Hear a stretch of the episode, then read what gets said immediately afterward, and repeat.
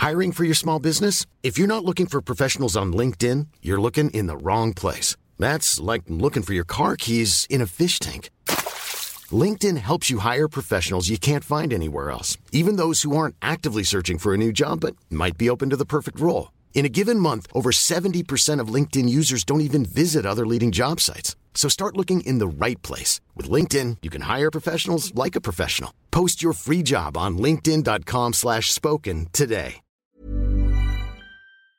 Heraldo Radio, la H que sí suena y ahora también se escucha. Inicia las noticias de la tarde con Jesús Martín Mendoza en Heraldo Radio.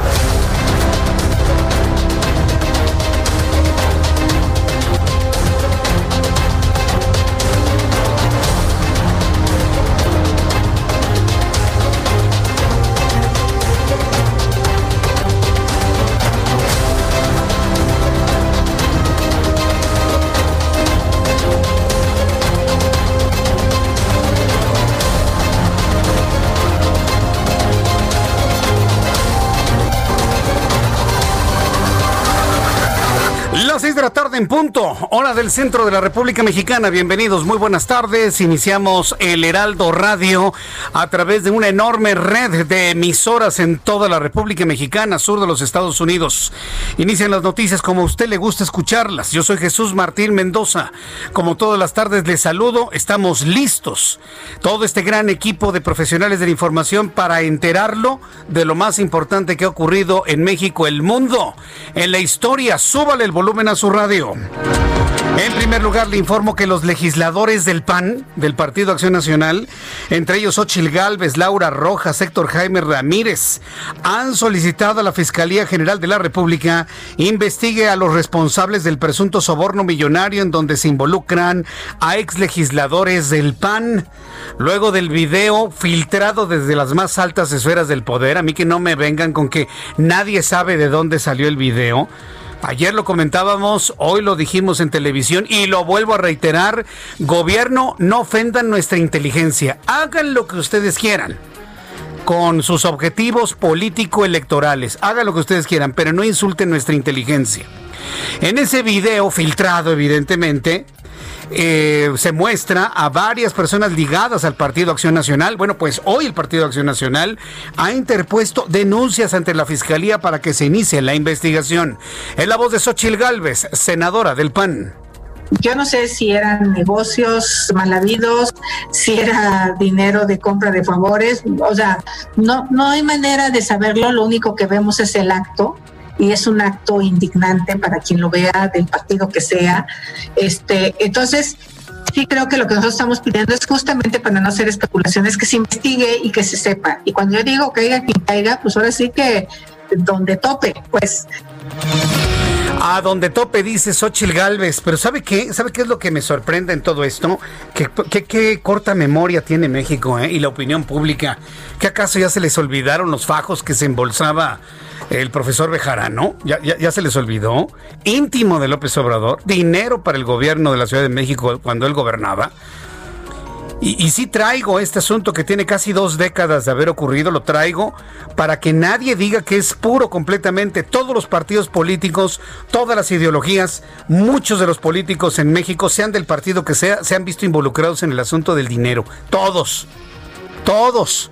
A mí que no me vengan con que estos son santos puros, castos y virginales, no es verdad. Por eso yo me he dedicado a recordar ese oscurísimo pasaje ocurrido en los gobiernos de la Ciudad de México, entonces Distrito Federal, cuando López Obrador estaba al frente de ellos. ¿Qué ya no se acuerdan del señor Bejarano? O del señor secretario de Finanzas que se reventaba un dinero, quién sabe de dónde, en Las Vegas. De verdad, ya nadie se acuerda. Y, y, no es para estar echando culpas por unos y por otros, simplemente recordar, no tengamos falsa memoria, no tengamos una memoria corta. Todos los que hoy se dicen puros y que están buscando la, la, la verdad de las cosas, también se vieron involucrados en el pasado en este tipo de cosas también. Entonces, por favor, tengamos un poquito de memoria también. Otro asunto importante del día de hoy, que nadie lo puede creer, el asesino de Luis Miranda Cardoso que estaba detenido, ¿qué cree que se suicidó? Por lo menos eso dicen, que se colgó el solito. Eso es lo que están comentando, que solito, ¿sí? Dos horas después de que pasó lista. Ay, por... ¿Se acuerdan que le dije de insultar la inteligencia? Por favor, no insulten la inteligencia. La Secretaría de Seguridad del Estado de México notificó la muerte de Arturo N., implicado en el homicidio de Luis Miranda Cardoso, padre del ex titular de la Secretaría de Desarrollo Social, Luis Miranda Nava. Esta persona fue encontrada sin vida en su celda del penal de Santiaguito y todo apunta que él solito se suicidó en Santiaguito. Él solito con un calzón o con qué se suicidó con una con una agujeta o con qué. A ver si está usted en la cárcel, ¿cómo se cuelga? Con la cortina del baño, no hay cortinas. Con las agujetas le quitan las agujetas. De verdad, lo único con la ropa interior, nada más. Pero a ver, a ver, explíqueme cómo se puede dar un caso como estos. Ahora resulta que se suicidó una parte importante para conocer los datos del asesinato del padre del exsecretario de Desarrollo Social, Luis Miranda Nava. Es de verdad de no, de no creerlo, de verdad, de no creerlo. Pero estamos en México y aquí sucede hasta lo increíble. En otra noticia, en este resumen de noticias, México tendrá vacuna contra COVID con un, eh, con un año de anticipación, dice la Secretaría de Relaciones Exteriores. No que ya para diciembre. El, el secretario de Relaciones Exteriores, Marcelo Ebrard, aseguró que la región Latinoamérica está en el día cero para la producción de la vacuna contra el COVID. Incluso insistió en que la región va a tener acceso entre 6 y 12 meses antes a la vacuna, gracias a un acuerdo llegado con la farmacéutica que elabora este antiviral. Vamos a escuchar lo que dijo Marcelo Ebrard. En el caso de México, como ustedes saben, la vacuna será gratuita, pero eso es lo que va a pagar o, el precio en el cual se va a comprar. acceso equitativo sin ánimo de lucro, ese es el espíritu y el compromiso, lo que explica por, lo, por qué el precio tan bajo. Y con esta medida, con este convenio, con este acuerdo, la región va a tener acceso entre 6 y 12 meses antes a la vacuna. Es decir, si no existiera este acuerdo y si no trabajamos desde ahora, tendríamos acceso hasta el fin del segundo semestre del 2021. Fíjese nada más el dato que está dando a conocer Marcelo Ebrard. Hay que reconocerle a Marcelo Ebrard, el que ha salvado a la presente administración de cada cosa. Ahí teníamos a un Marcelo Ebrard hoy en la mañana hablando como si fuese secretario de salud. Y el verdadero secretario de salud, que es un florero, así tal cual, ahí sentadito, nada más veía. Yo no sé si estaba despierto o estaba dormido, pero nada más estaba sentadito. Miren, de verdad, mantener a una persona que no trabaja como es el secretario de Salud, presidente, también es corrupción, ¿eh? Estarle pagando a un funcionario que no trabaja también es corrupción. Mejor páguenle esa lana a Marcelo Ebrard y a su equipo, la que le dan al secretario de Salud para que él siga, bueno, pues haciendo todo este tipo de acciones. Pero sí quiero decirle que mantener a un secretario que no trabaja, y hablo de Jorge Alcosel, secretario de Salud, también es corrupción, ¿eh? Mantenerle pagando a alguien que no hace su trabajo. Bien por Marcelo Ebrard, quien sigue empujando este acuerdo con eh, la farmacéutica AstraZeneca y Argentina para maquilar esta vacuna.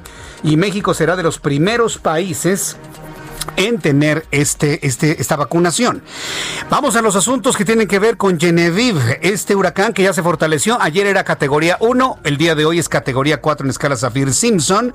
Se prevé un incremento de lluvias intensas en Guerrero, Michoacán, Nayarit y también en Jalisco.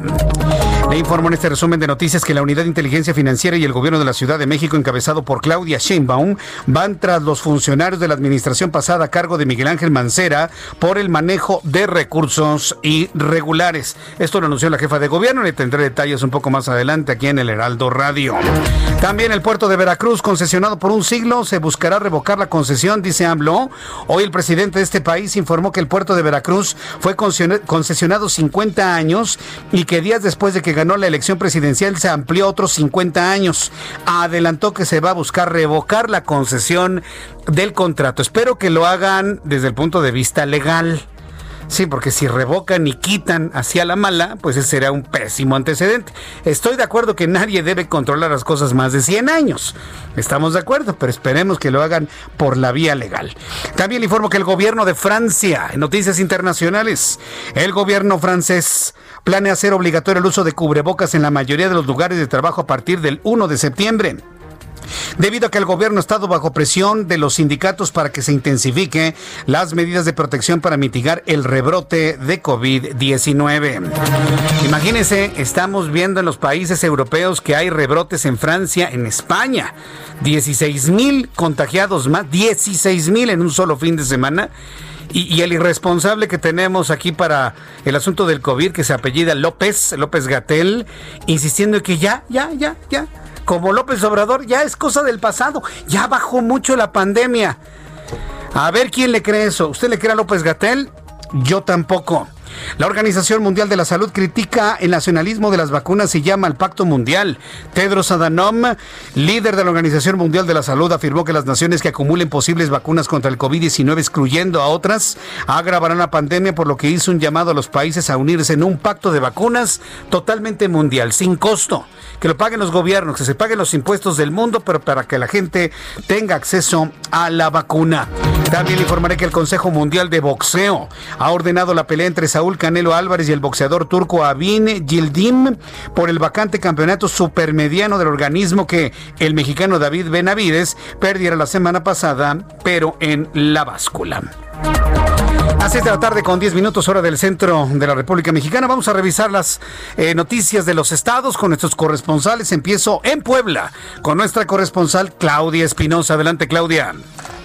Así es, pues Martín, te saludo con gusto aquí a los amigos del Heraldo Mire Pues este día el gobernador de Puebla, Miguel Barbosa Huerta, rechazó de manera tajante pues las acusaciones en las cuales supuestamente dijo habría recibido 100 mil dólares de parte de Emilio Lozoya y también pues un favor para cambiar a uno de sus hermanos hacia las oficinas centrales de Pemex. Inclusive dijo, pues eh, calificó como una estupidez estas declaraciones. Retó a Lozoya a presentar pruebas, pero dijo pues no hay ni audios ni grabaciones ni nada que pueda comprobar ese dicho. El gobernador ya se había pronunciado hace algunas semanas y había rechazado de nueva cuenta esta versión. También dio a conocer este día que presentará una denuncia por daño moral contra Emilio Lozoya, quien resulte responsable y que pues llegará al fondo de estas declaraciones que aseguran son falsas. Es el reporte desde Puebla. Muchas gracias por la información, Mayeli.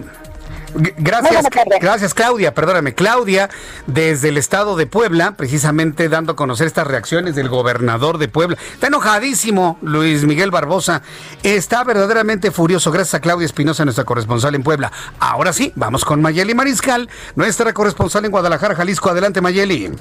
Hola, ¿qué tal? Muy buenas tardes, buenas tardes al auditorio. Son cinco las escuelas, los colegios privados que ya no han renovado su reconocimiento de validez oficial, esto es el REBOE, ante la Secretaría de Educación Jalisco. Así lo confirmó Juan Carlos Flores Miramontes, el titular de esta dependencia, y esto como consecuencia justamente de la pandemia de COVID, y es que se les está complicando el sacar adelante sus gastos, porque además le están solicitando también a través de la mesa de educación que ya se les permita también reanudar labores, obviamente bajo los protocolos sanitarios, y es lo que todavía se está analizando. Incluso el titular de esta dependencia comentó que durante la reunión de la Conferencia Nacional de Gobernadores, la se abordará justamente lo relacionado con los indicadores o criterios de los cuales dependerá el regreso a las aulas y es que hay que recordar que el compromiso eh, lo asume también Enrique Alfaro Ramírez, el gobernador de Jalisco, junto con otros 10 mandatarios.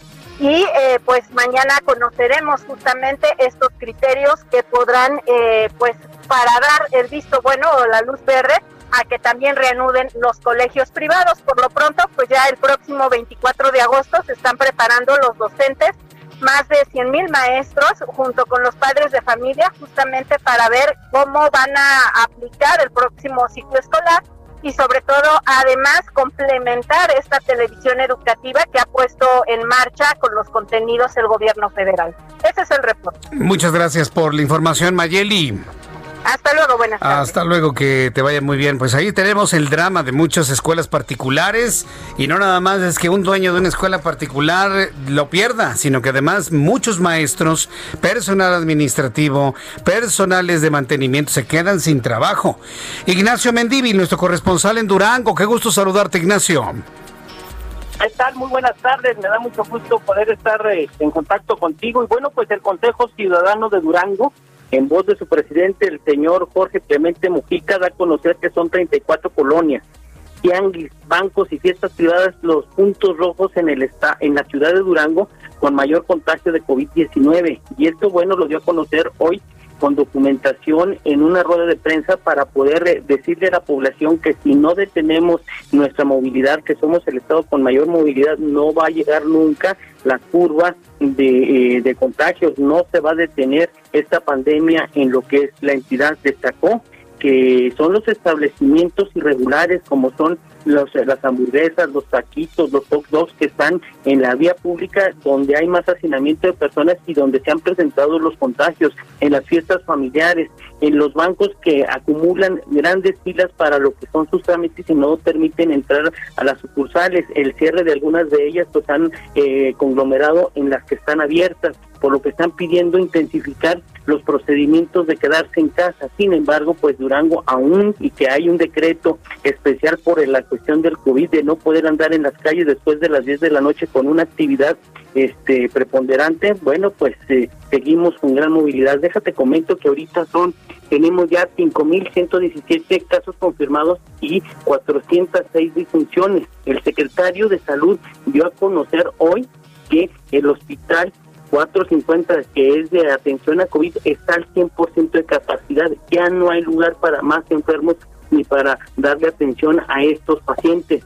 El coronavirus es real y los duranguenses no hemos entendido. El, los, eh, el, comandante Mario Saldívar, que es de eh, vialidad en Durango, 10 de cada vehículos que se detienen, 4 no traen cubrebocas, no traen las medidas este, preventivas y seguimos con un problema serio de contagio. Correcto. Bueno, pues te agradezco toda la información desde Durango, pendientes de lo que suceda por allá, Ignacio. Gracias. Hasta luego, que te vaya muy bien. Vamos con nuestros compañeros reporteros urbanos, periodistas especializados en información de ciudad. Israel Lorenzana, ¿en dónde te ubicas, Israel? Jesús Martín, gracias. Estamos ubicados en estos momentos exactamente en el circuito Plaza de la Constitución. Fíjate que está cerrado 20 de noviembre, Jesús Martín. Aproximadamente 10 eh, pues comerciantes indígenas desde hace aproximadamente tres horas mantienen pues bloqueada esta importante arteria para quien viene de Tlalpan, de Izazaga, de Fray Servando, pues ya van a ubicar cortes viales a la altura de la zona de Venustiano Carranza. Por otro lado, recordar que continuó este plantón de la gente en la plancha del Zócalo, también a las afueras de Palacio Nacional tenemos una serie de carpas y plantones, los cuales impiden el tránsito de vehículos. Estos mismos están siendo desviados a través de 5 de febrero con dirección hacia República de Brasil, hacia la calle de Tacuba. Elementos de la Secretaría de Seguridad Ciudadana, bueno, pues están apoyando a los automovilistas para agilizar la vialidad. Esto con dirección hacia el ex central Lázaro Cárdenas. Por último, está cerrada ya la calle de Madero, esta que es totalmente peatonal. Y además recordar que a las 5 de la tarde se termina la actividad comercial aquí en calles del centro histórico. Pues Jesús Martín, así las cosas, todavía no está lloviendo, ya hay nublados importantes, así que bueno, pues a tomar previsiones. es la información que te tengo. Muchas gracias Israel. Hasta luego. Hasta luego, que te vaya muy bien. Daniel Magaña, ¿en qué zona del Valle de México te encuentras? Adelante, Daniel.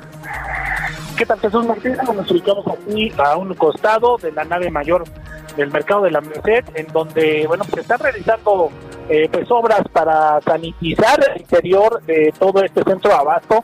Han arribado personal con este equipo especial para desinfectar, sanitizar todos los puestos, en donde todavía hay mucha actividad peatonal alrededor en torno a este pues, mercado de la Merced. Así que bueno, pues hay que tomarlo en cuenta. En cuanto al tránsito vehicular del anillo de circunvalación, algo de carga vehicular empieza ya a nublarse en la zona centro, por lo que no descartamos lluvia en los próximos minutos. El reporte Jesús Martín.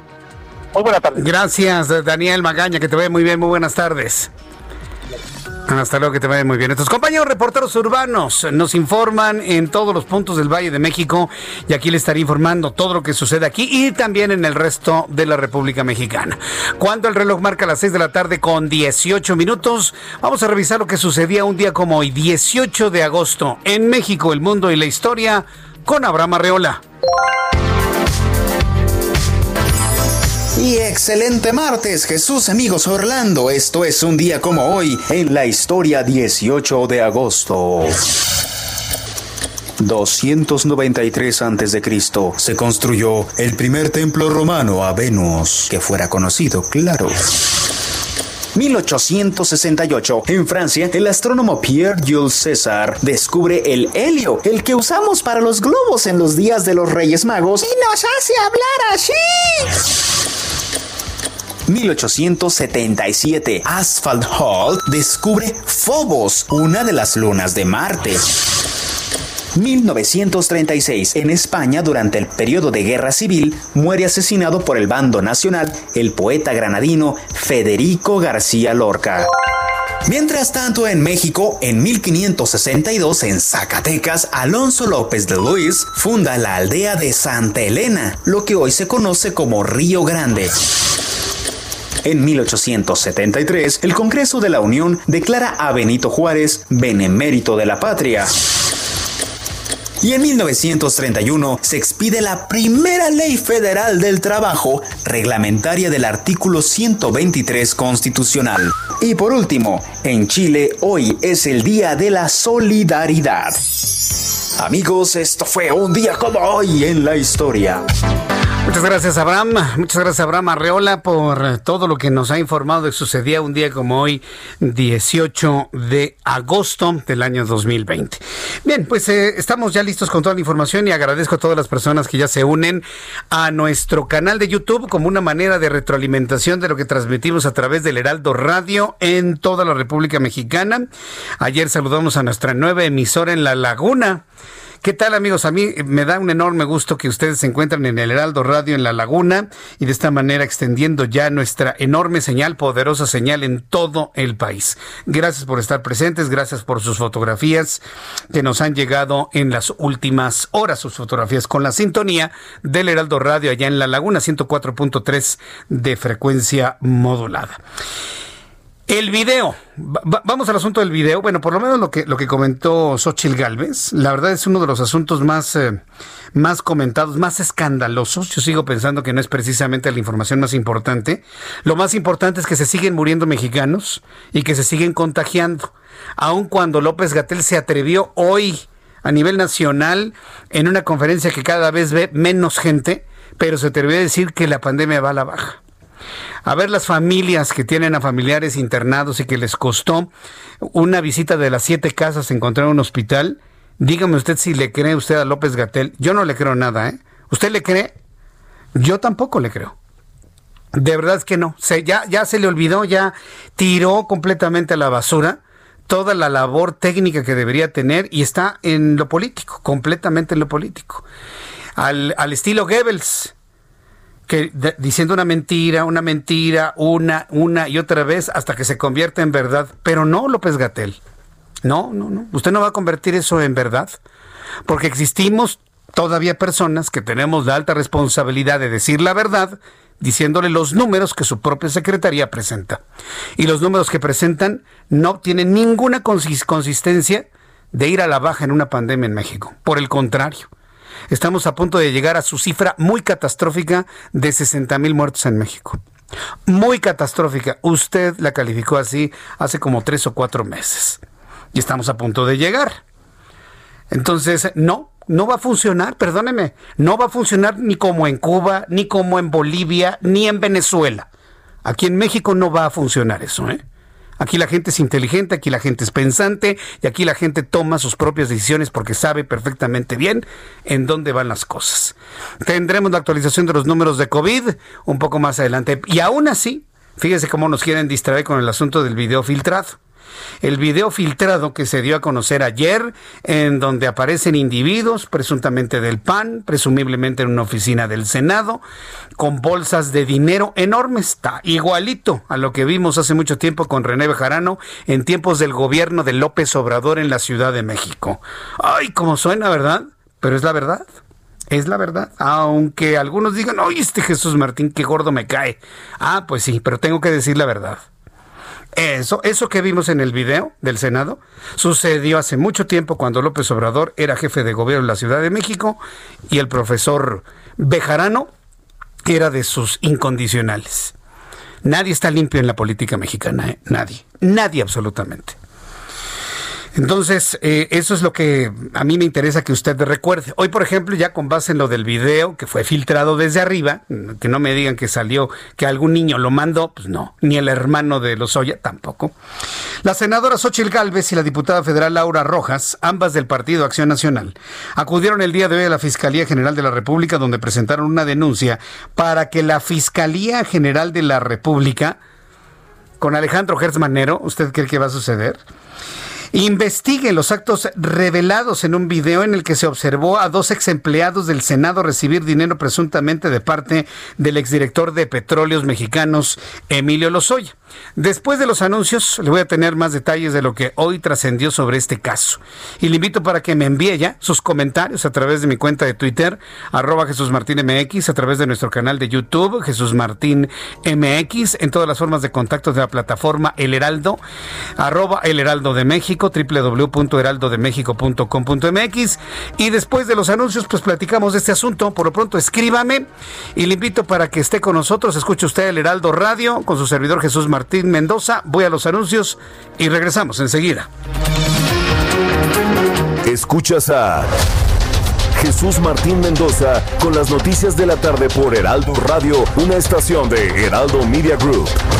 Heraldo Radio, la H que sí suena y ahora también se escucha.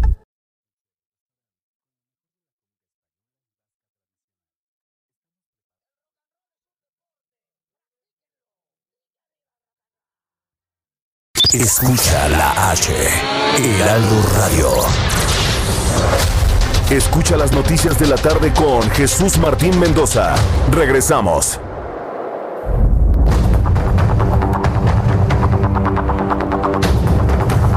Que sí, amigos, qué gusto saludarlos esta tarde aquí en el espacio de Jesús Martín Mendoza. Muchas gracias. Y bueno, pues vamos a platicar en este momento con Aris Chávez. Ya la han escuchado, ya la han visto en la tele, representante de Productos Politécnico y nos tiene una súper información increíble, importante. Hay que poner atención sobre el factor de transferencia. Aris, buenas tardes, ¿qué tal? Muy buenas tardes, muchas gracias a Jesús Martín también por este espacio. Donde nos da la oportunidad de platicar de estos temas importantes de salud. Ay, la salud nos ha dado mucha lata en estas últimas semanas, meses. Y con esto, pues ahora prácticamente que ya estamos realizando nuestras actividades diarias, que todo el mundo ya estamos en la calle completamente, un mayor riesgo de contagiarnos. Estamos en la población y por eso y más que nunca necesitamos pues que nuestro cuerpo esté funcionando bien, pero específicamente nuestro sistema inmunológico, que ese es el encargado de defendernos de virus y de bacterias que andan por ahí en el aire. Por eso ahí en el Instituto Politécnico Nacional, durante más de una década, llevamos estudiando a fondo pues la salud de los mexicanos y nos damos cuenta que hay una carencia. Eh, la mala alimentación, la falta de vitaminas, la contaminación que respiramos todos los días, pues prácticamente nos hacen presa fácil de las enfermedades. Nosotros eh, desarrollamos un tratamiento encargado de transferir inmunidad al cuerpo. Este tratamiento, como tú comentaste al principio, el factor de transferencia, logra hacer cosas maravillosas en el organismo primero, nada más que fortalece nuestro sistema inmunológico hasta en un 470%. es decir, vamos a crear un super, una super defensa en el organismo. Vamos a crear una barrera protectora que vuelva mucho más difícil un contagio y administrado en pacientes, pues digamos, sanos o que tienen enfermedades, tiene resultados extraordinarios. Y es lo que estamos buscando, Aris, fortalecernos de dentro hacia afuera. Definitivamente, porque además del cubrebocas, del gel antibacterial, eh, de si de repente por ahí se colara alguna virus o bacteria, realmente nuestro cuerpo podría hacerle frente.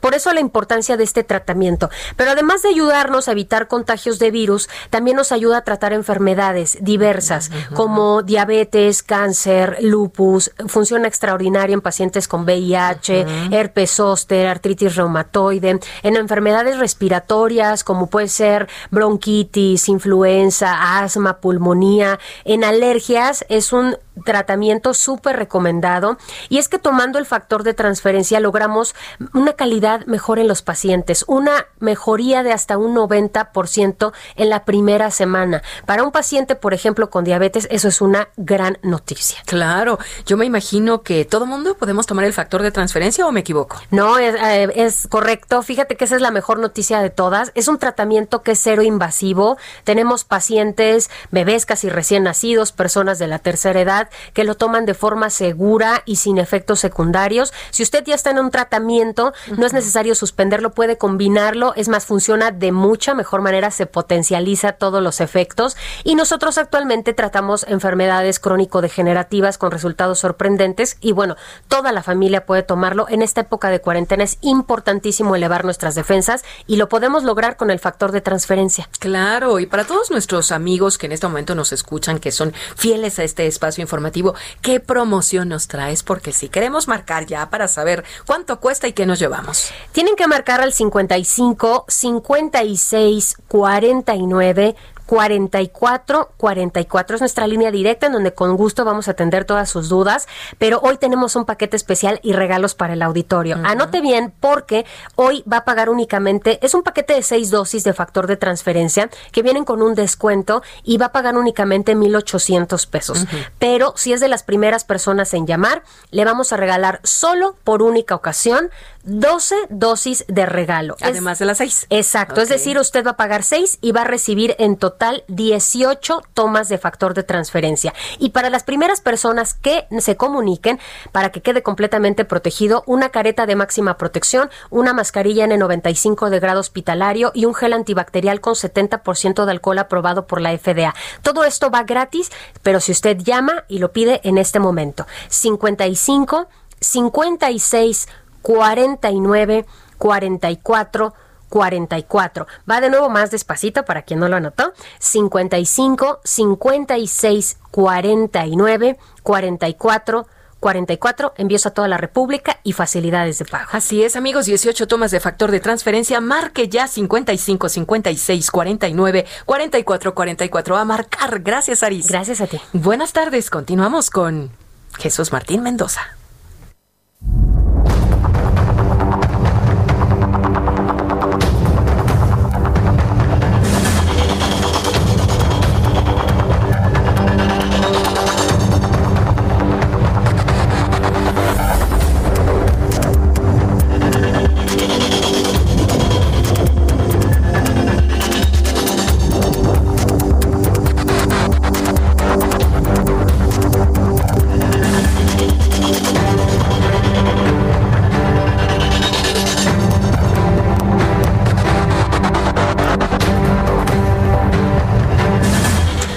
De la tarde con 35 minutos, hora del centro de la República Mexicana. Les saluda nuevamente Jesús Martín Mendoza y continuamos con la información, con las noticias del día de hoy. Gracias a todos nuestros amigos. Muchas gracias a todos los que nos están saludando a través de nuestra plataforma de YouTube. Arroba Jesús Martín MX en Twitter, en YouTube, Jesús Martín MX. Vamos a estar muy pendientes de todos los comentarios que nos estén enviando todos nuestros amigos del público. Muchas gracias por estar aquí con nosotros. No, pues se, se ha armado una discusión muy interesante. Dice que se va un poquito la señal, en unos instantes se estabiliza y yo le invito para que esté con nosotros aquí en el Heraldo Radio. Bueno, hablábamos del asunto del video este que yo insisto, por favor, no se queda de que apareció de la nada, obviamente fue filtrado para generar precisamente esto que estamos haciendo, caer en este tipo de trampas. Yo lo consigno sabiendo precisamente que es una trampa mediática, para que todos se vayan con el video y dejemos de hablar del COVID, pero no, no vamos a dejar de hablar del COVID. En cuanto tengamos los números de actualización, se los voy a dar a conocer aquí en el Heraldo Radio. Bien, hoy Xochil Gálvez, como ya le comentaba, junto con Laura Rojas, diputadas del PAN, eh, legisladoras del PAN, acudieron a la Fiscalía General de la República para presentar una denuncia ante los actos que se ven en el video en el que se observa a dos ex empleados del Senado recibir dinero presuntamente sobornos de Milo Rosoya cuando era director de Pemex hacia legisladores en el Senado. En su denuncia hacen referencia a que el video difundido aparece en Rafael Carabeo Pengo, ex secretario técnico de la Comisión de Administración del Senado cuando fue presidida por el entonces senador Luis, Jorge Luis Lavalle, así como Guillermo Gutiérrez Vadillo, quien habría trabajado en el Senado y que era el eh, secretario particular colaborador de Francisco Domínguez, gobernador de Querétaro. Una vez que el gobernador de Querétaro se entera del video, me le tronó el dedo y te me vas inmediatamente. Te me vas inmediatamente. Por su parte, el líder panista, Marco Cortés, expuso que el presidente López Obrador debe concentrarse en los asuntos importantes de México y dejar que la Fiscalía General de la República se encargue del caso de Emilio Lozoya y de los presuntos sobornos. Asimismo, negó que en su partido existe el síndrome de Bejarano Finalmente él fue el único que lo ha mencionado. Dice Marco Cortés que no hay síndrome de Bejarano en el partido Acción Nacional e indicó que todo aquel que haya cometido un delito debe pagar, caiga quien caiga. Vamos a escuchar lo que dijo Marco Cortés. Todos los actores que habían sido mencionados aseguran no tener que ver absolutamente nada con los dichos del presidente y eso como dirigente nacional hoy me deja tranquilo. Sin embargo, ante cualquier prueba, ante cualquier elemento, pues quienes sean señalados tendrán que responder ante sus hechos. Entonces, para, quien escuchó esto a través de nuestra plataforma de YouTube, decirle que Marco Cortés dice que no hay síndrome de Bejarano en el PAN y que, bueno, pues caiga quien caiga. ¿Qué, fue lo que comentó Laura Cortés, presidenta de la Cámara de Diputados? Comentó lo siguiente sobre este video. El hecho de, pedirle a la Fiscalía General de la República que investigue y que determine si en efecto hay o no hay un delito y, actúe en consecuencia, pues eh, también, también eh, con esto estamos atajando eh, que, se, que se utilice esto políticamente pues por parte de quien así lo quiera utilizar. A ver, yo le invito a pensar un asunto que me parece que es muy importante. Todos los políticos se ponen nerviosos con esto. Sí, sí, sí. Y como dice el dicho, cuando veas las barbas de tu vecino cortar, pon las tuyas a remojar. Todos están nerviosísimos, nerviosísimos. ¿Sabe por qué le digo esto? Porque nadie, ninguno, nadie ha dicho, a ver, a ver un momento. Vamos a revisar la autenticidad del video. Nadie se ha detenido a ponerlo en duda. A ver, a ver, señor, espérame tantito. Cuando fue los videos de, Carlos Imas y de René Bejarano y demás, todo el mundo los ponía en duda hasta que se confirmaron que eran auténticos. Y hoy ni siquiera el Partido Acción Nacional los ha puesto en duda. Y cuando digo ponerlo en duda, significa que hay que investigar su autenticidad. Y no porque haya sido un montaje, ¿eh? Posiblemente no sea un montaje. ¿Qué tal si hay escenas editadas? Hoy la tecnología permite una gran cantidad de cosas. Pero están reaccionando más con el temor, con el nerviosismo, antes de decir, de pensar con cabeza fría, señores, y esto se lo comento al Partido Acción Nacional, ¿eh? Señores, no estén nerviosos. Pongan un poquito de duda en todo este juego y en este show político que se está armando desde arriba, desde las cúpulas de López Obrador. Lo mismo que él criticaba ocurría con nosotros gobiernos, lo está haciendo. Entonces, señores, un poquito más de, de, crítica y más de autodefensa. No, no, señores, no vamos a aceptar nada hasta que no comprobemos de que el video es auténtico. Van y hacen una investigación, comprueben que el video es auténtico. Ah, entonces ahora sí. Vamos a denunciar a todos los que aparecen ahí, porque en el PAN no tenemos síndrome de Bejarano. Pero les faltó lo más importante, poner en duda el video. ¿Se da cuenta? Ah, bueno. Es verdaderamente increíble. Pero es lo que está sucediendo en México. Y lo comento para que la oposición en este país, llámese PRI, llámese PAN, llámese PRD, se despabilen, señores. Viene un proceso electoral y que ustedes tienen no nada más que culpar de sus fallos, que son muchísimos a la presente administración, sino ofrecer algo mejor, algo distinto y algo mejor. Y yo no veo que lo estén haciendo. Despabilense oposición. Si no, en el año 2021 se va a consolidar esto y en el 2024 van hasta desaparecer sus partidos. Entonces, mejor váyanse poniendo muy bien las pilas, se los digo en la mejor de las lides, ¿eh? En la mejor de las lides, de verdad. Porque ni siquiera pensar en la posibilidad de que sea falso el video, de que esté armado, de que sea un montaje. Y ya una vez que quien lo filtró compruebe que es cierto, entonces van. Pero ya de entrada, ya se entregaron a la fiscalía. Vamos a investigar porque sí, aquí no podemos permitir ese tipo de cosas. Señores, están, bueno, cayeron en la trampa, pues. Me da pena decirles, se los dije, pero se los di, cayeron en la trampa, completamente. En fin, bueno, pues eso en el asunto del famoso video que, insisto, va a dar mucho, mucho de qué hablar. Em, bueno, vamos a, a, tener la información, pero ¿de dónde es? No tiene aquí el cargo ni de dónde es, ¿sí? Sí, por favor. Mientras tanto, leo eh, lo de Luis Miguel Barbosa. Luis Miguel Barbosa rechaza acusación de Lozoya por sobornos para aprobar la reforma energética. Es que también hubo acusaciones por parte de Lozoya. El gobernador de Puebla, Miguel Barbosa, calificó como una estupidez. Estaba enojadísimo Barbosa. ¿eh? Calificó como una estupidez la acusación de que recibió 100 mil dólares de parte de Emilio Lozoya para aprobar la reforma energética. 100 mil dólares para aprobar la reforma energética. Incluso aseveró que no habrá recibo que encuentren, no habrá videos, no habrá grabaciones, mala estrategia la que ellos quieren involucrar a alguien al que no van a poder imputar absolutamente nada. Ay, gobernador, ¿de verdad? ¿De verdad usted dijo eso? ¿De que no, no vamos a encontrar un recibo? ¿Quién firma un vale de recibido por, por dinero mal habido? ¿Quién, ¿Quién hace eso, eh? por Dios.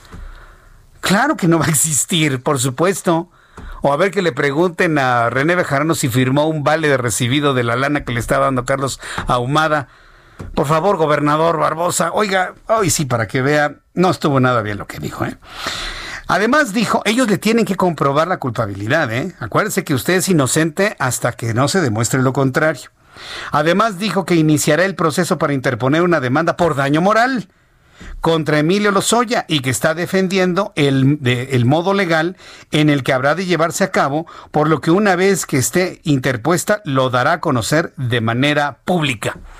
Entonces, muy enojado hoy el propio el gobernador del estado de Puebla, porque dice, no, a mí no me van a encontrar absolutamente nada, nada más acuérdese, nada más eh, acuérdese usted lo que se venía comentando en tiempos cuando usted estaba en el Partido de la Revolución Democrática. Bueno, son las 6 con 45, las 6 de la tarde con 45 minutos hora del centro de la República Mexicana.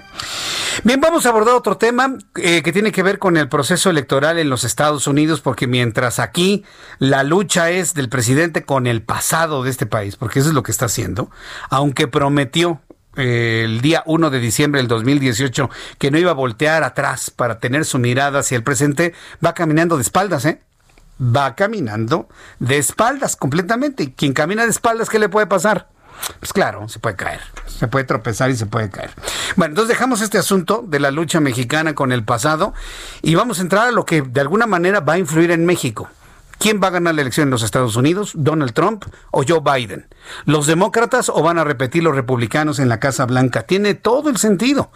No es lo mismo el diálogo del actual presidente con un Donald Trump que con un Joe Biden completamente distinto. Y por supuesto, esto va a tener una importante influencia en todo el devenir de nuestro país, en el resto de la administración de López Obrador. Tengo en la línea telefónica Juan Iván Peña, él es presidente nacional de la Asociación Civil México Republicano y director de Connecticut México Global, un despacho de asesoría. Juan Iván Peña, me da mucho gusto saludarlo, bienvenido. Gracias por estar aquí con nosotros agradecerte, José Martín, la oportunidad de poderme dirigir a tu importante auditorio de El Heraldo Radio. Le agradezco mucho, nada más que mi nombre es Jesús Martín. Le agradezco mucho, ¿eh? Y le invito a que siempre me esté escuchando aquí en El Heraldo Radio. Muchísimas, gracias por su tiempo, Juan Iván. A ver, coméntenos, ¿cómo está viendo usted esto? Está la convención demócrata. Ayer Michelle Obama se lanzó durísimo contra el presidente de los Estados Unidos, Donald Trump. ¿Le preocupa a los republicanos esta, estas acciones que se están realizando, obviamente en el marco ya de una campaña clara rumbo a la Casa Blanca?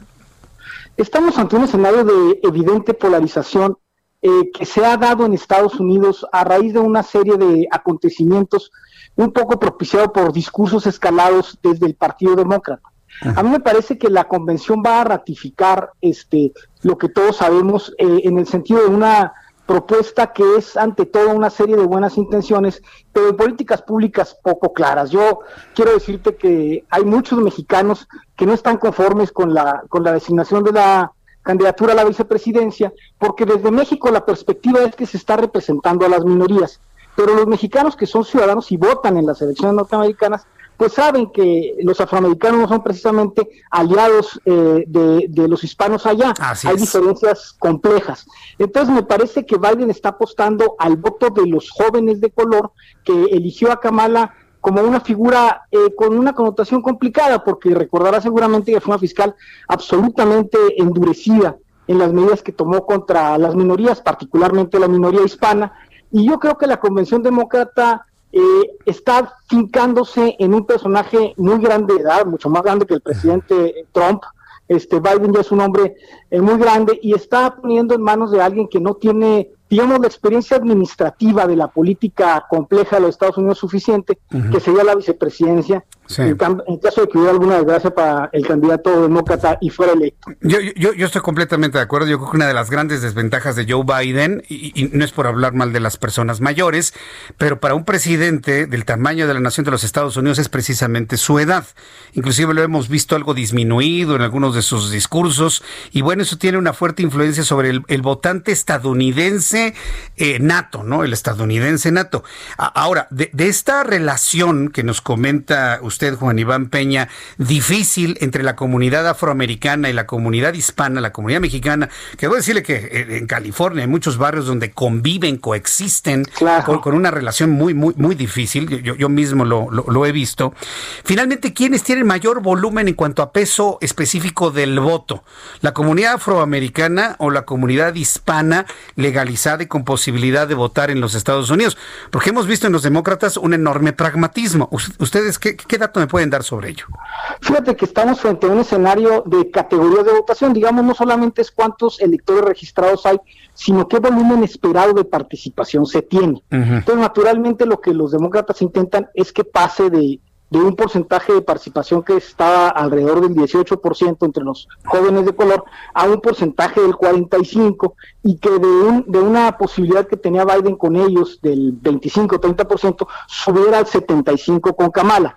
Sin embargo, estructuralmente el voto hispano, el voto mexicano particularmente, que es el más voluminoso, sigue siendo el del componente mayoritario en los estados clave, porque en México tenemos la eh, de formación de ver las elecciones norteamericanas como si se tratara de las nuestras y olvidamos que el colegio electoral en realidad tiene muchos espacios resueltos, eh, eh, el ganador toma todo en varias entidades y son estados clave donde se debate.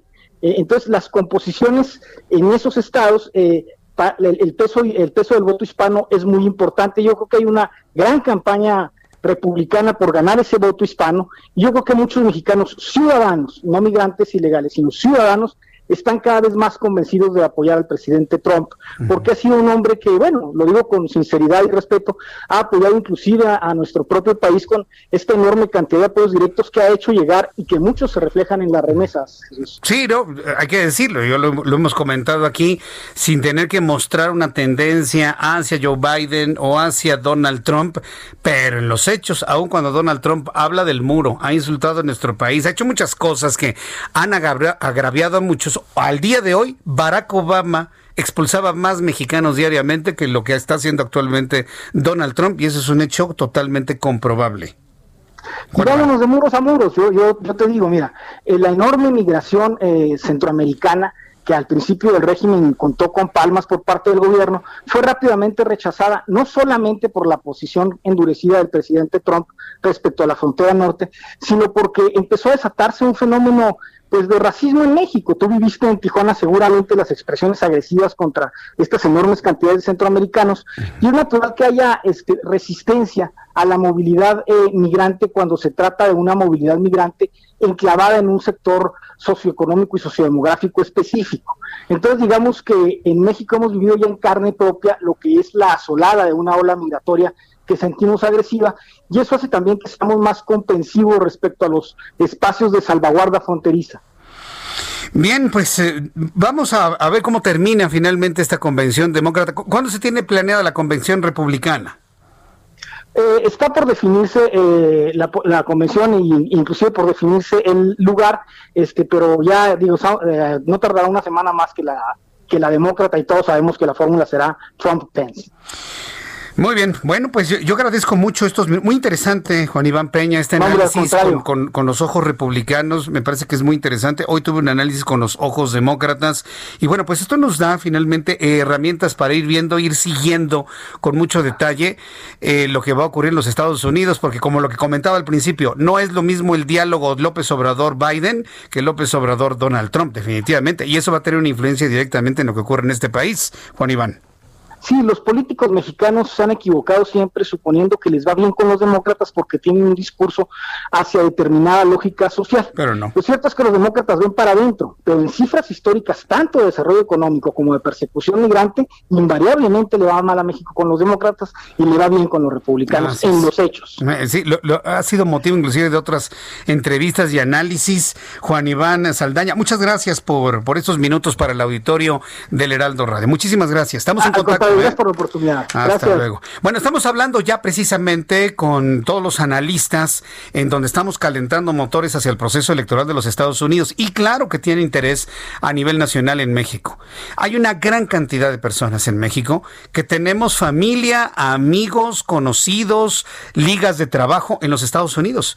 Y vaya, para muestra, todas las emisoras que en este momento nos están transmitiendo en el norte del país y que nuestra señal está cubriendo el sur de los Estados Unidos no me dejan mentir. Hay una gran liga entre México y Estados Unidos en todos los ámbitos, laboral, familiar, de amistad, de interés, de todo tipo. Entonces seguiremos hablando de este tema aquí en el Heraldo Radio. Antes de ir a los anuncios, quiero informarle, quiero informarle que eh, me han estado llegando informes sobre eh, una cantidad de sismos en todo el mundo. Tenemos ya dos sismos en Indonesia y estamos ya revisando dos sismos en la misma zona epicentral. puede ser el sismo principal y una réplica en la zona de Indonesia, con una diferencia de 6 minutos, pero sismos que casi alcanzan los 7 grados de magnitud. Debo informarle que hace unos minutos me está llegando información, tembló en Guatemala, magnitud 5.6 grados. Hasta este momento estoy revisando la zona epicentral exacta en donde habría ocurrido, pero sería frente a las costas de Guatemala y se habría sentido en Chiapas. Le tendré esta información un poco más adelante, le invito para que me escriba a través de mi cuenta de Twitter, arroba Jesús y en Jesús Martín MX. Voy a un resumen y regreso hasta con datos de COVID. Escuchas a Jesús Martín Mendoza con las noticias de la tarde por Heraldo Radio, una estación de Heraldo Media Group.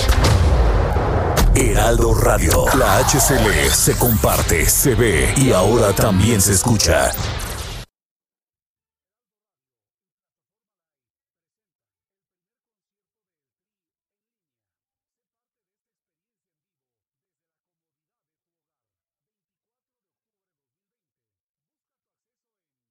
Heraldo Radio. La HCL se comparte, se ve y ahora también se escucha. Escucha las noticias de la tarde con Jesús Martín Mendoza. Regresamos.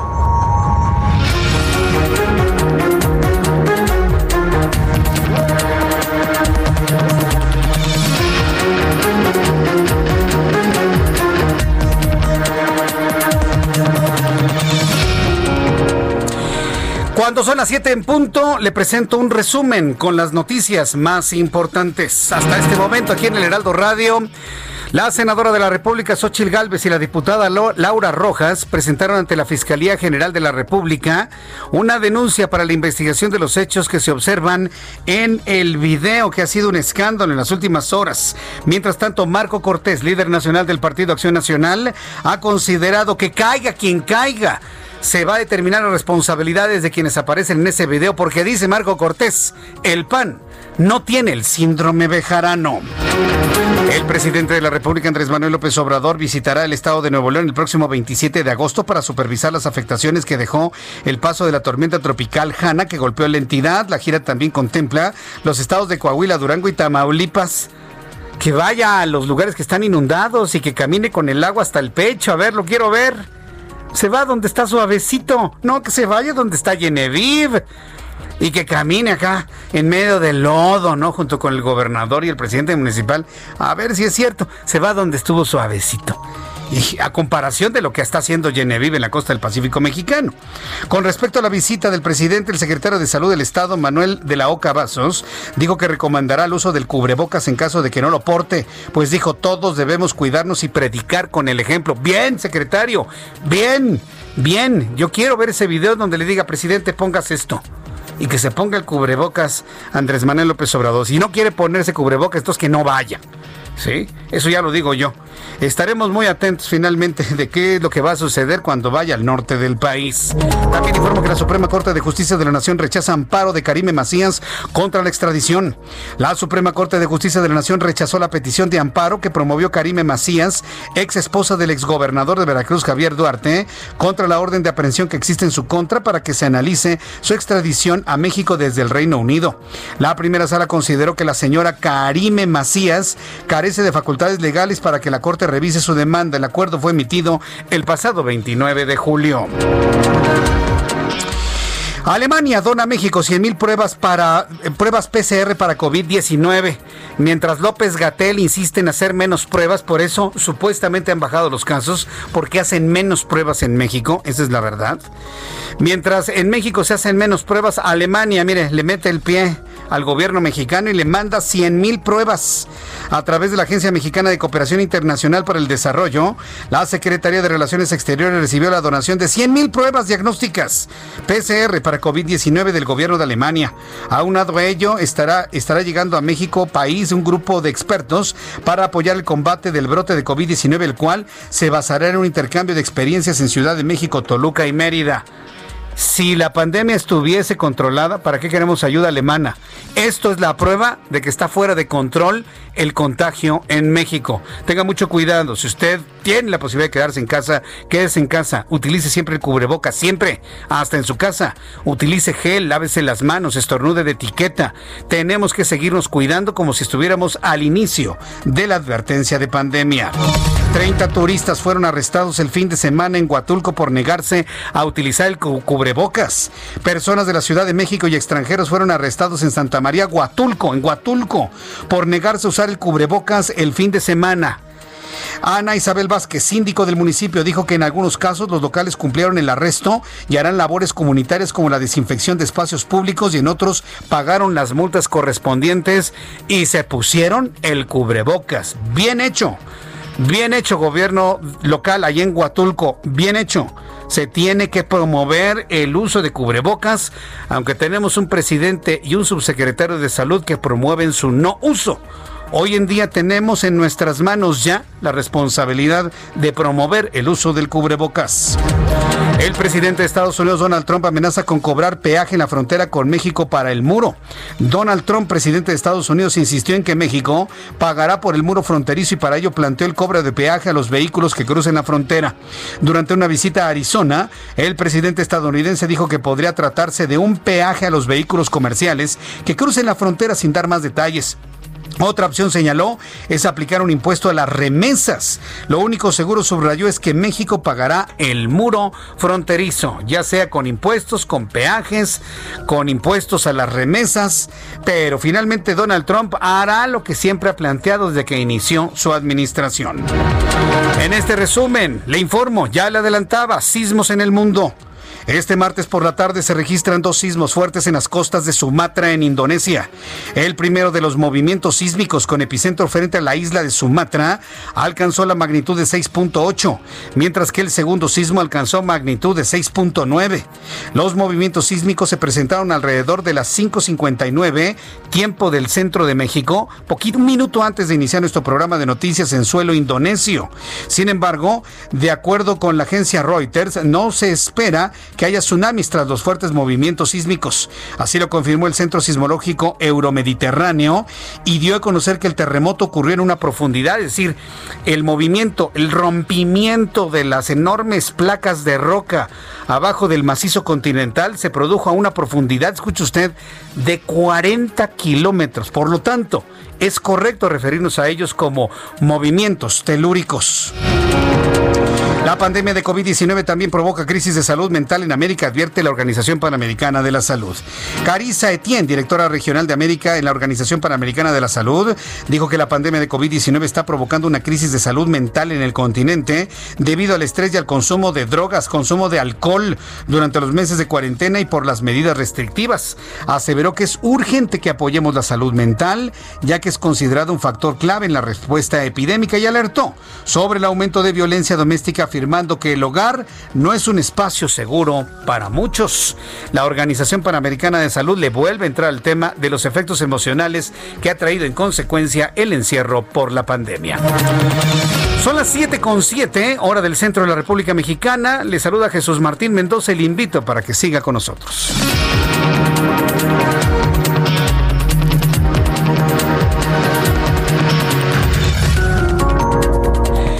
Con la información aquí en el Heraldo Radio. Muchísimas gracias a nuestros amigos que nos están escribiendo, que nos saludan. Gracias, Cris Rodríguez.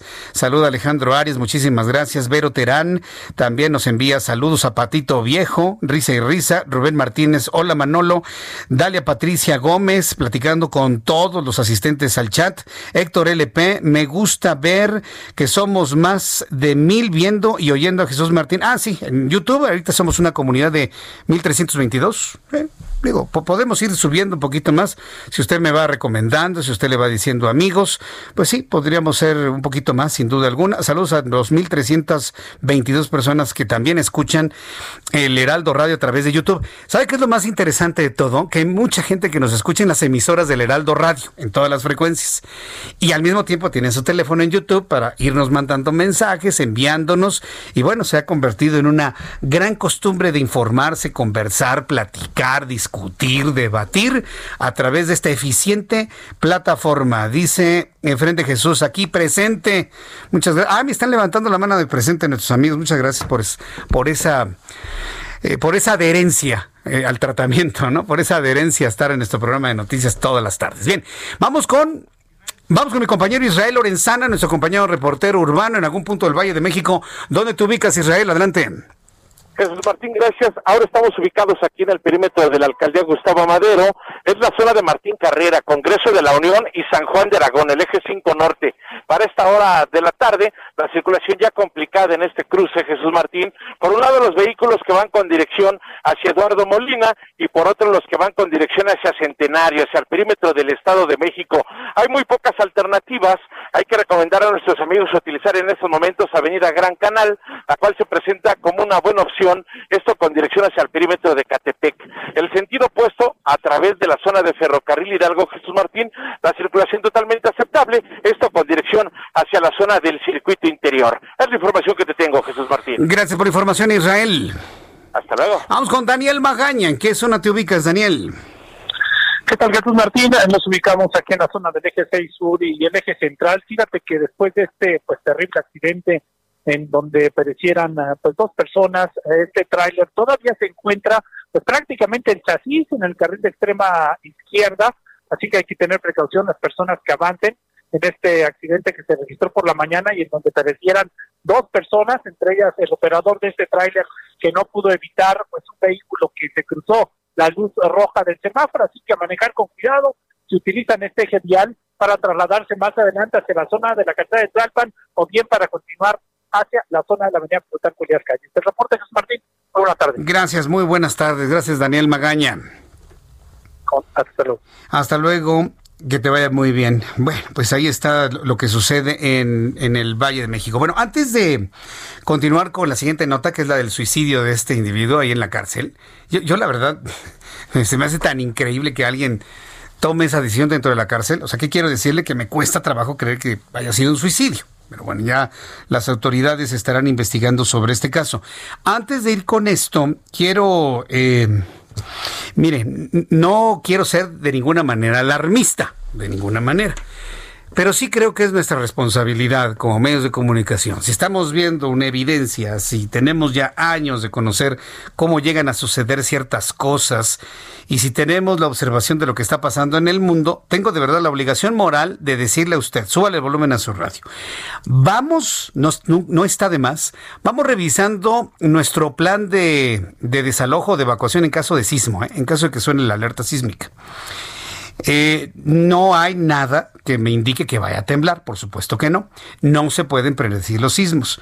Pero ha temblado en algunos puntos del mundo que yo no quisiera que viendo esto nadie dé una recomendación. Lo único que quiero decirle es que siempre vale la pena que en cuanto tenga usted algún tiempecito, espero que sea más eh, temprano que tarde, revise rutas de evacuación Revise líneas de gas, líneas de agua, líneas de electricidad, que todo esté perfectamente bien. Evite tener cosas pesadas en lugares altos, por ejemplo en los libreros, que haya puesto cosas muy pesadas y que con un movimiento sísmico se puedan caer sobre alguna persona. Lámparas que estén en malas condiciones, que estén a punto de caer, revíselas por favor. Cableado de alta tensión afuera de su calle, repórtelas por favor a Protección Civil de su delegación. Marca el 911 y repórtelas. Pero en el ámbito de su casa, revise escaleras, revise que no haya macetas que estén estorbando las escaleras, porque luego se da mucho eso de que el vecino pone su macetita y cubre el 60% de la escalera. Ay, es que se reverte bonita, vecino, no, qué bonita. Vamos la poniendo en una orillita donde no estorbe tanto y todos podamos salir en el momento que suene la alerta sísmica. Entonces, revisar escaleras, no use elevadores en sismos, eso es muy importante decirlo. Eh, prepare un botiquín, acuérdense que en el botiquín debe haber gasas, debe haber curitas, debe haber alcoholes. Ahora con los desinfectantes, pues eso se encuentra muy fácilmente. Alcoholes para raspaduras por algún tipo de caídas, eh, un termómetro, este, algunos medicamentos que le puedan ayudar a usted para quitar un dolor de cabeza, alguna aspirina, en fin, tener un, botiquín muy elemental eh, listo. Búsquese una tarjetita con números de protección civil o de auxilio, bomberos, patrulla, ambulancias, ahí en el botiquín. Y un radio portátil un rayo, un radio, me dice Zapatito Viejo, un bolillo. Bueno, sí, también el bolillo. sí, también es importante el bolillo. Bueno, un radio portátil sintonizado en las emisoras del Heraldo Radio. En el Valle de México, sintonizado en el 98.5 de FM. Si el sismo viene desde Guerrero, desde Acapulco, que esté sintonizado en el 92.1 de FM. Recuerde que en caso de ocurrir un sismo o cualquier situación importante en el país, aquí estaremos en el Heraldo Radio, aquí estaremos acompañándole, aquí estaremos dándole soporte, información, acompañamiento, le estaremos tranquilizando, créamelo. Ese ha sido nuestro compromiso y usted lo sabe, que siempre lo hemos hecho así. Entonces, una vez que ya tenga todo esto, platique con la familia, hablen de un plan de protección civil, háblenlo, hay, que hablarlo un plan de protección civil, dónde nos vemos en caso de que tiemble, si tú estás en el trabajo, si tú estás en la otra oficina, si alguien salió a la calle, dónde nos encontramos en caso de que se caiga la telefonía física o la telefonía celular, dónde nos encontramos. Es muy importante platicarlo, muy en, en familia. Entonces me tomo estos minutos para hacer una recomendación que me parece que es muy prudente hoy, mañana y siempre. Estamos en una zona sísmica y es importante siempre estar muy preparados, muy listos, listos para cualquier situación en caso de ocurrir un sismo de mediana o de eh, gran magnitud. ¿Sí? Entonces, e, e, es importante que usted lo, lo, lo comente así y lo vea de esta manera. Bien, pues vamos a continuar con la información y me da mucho gusto saludar a través de la línea telefónica a nuestro analista financiero Juan Musi, que bueno, pues nos va a hablar de la agenda de Estados Unidos, China, paquetes de estímulos. Pues yo no sé, Juan, si ellos verdaderamente están en un plan de colaboración o en un plan de guerra comercial Estados Unidos y China. Me da mucho gusto saludarte, Juan Musi, bienvenido.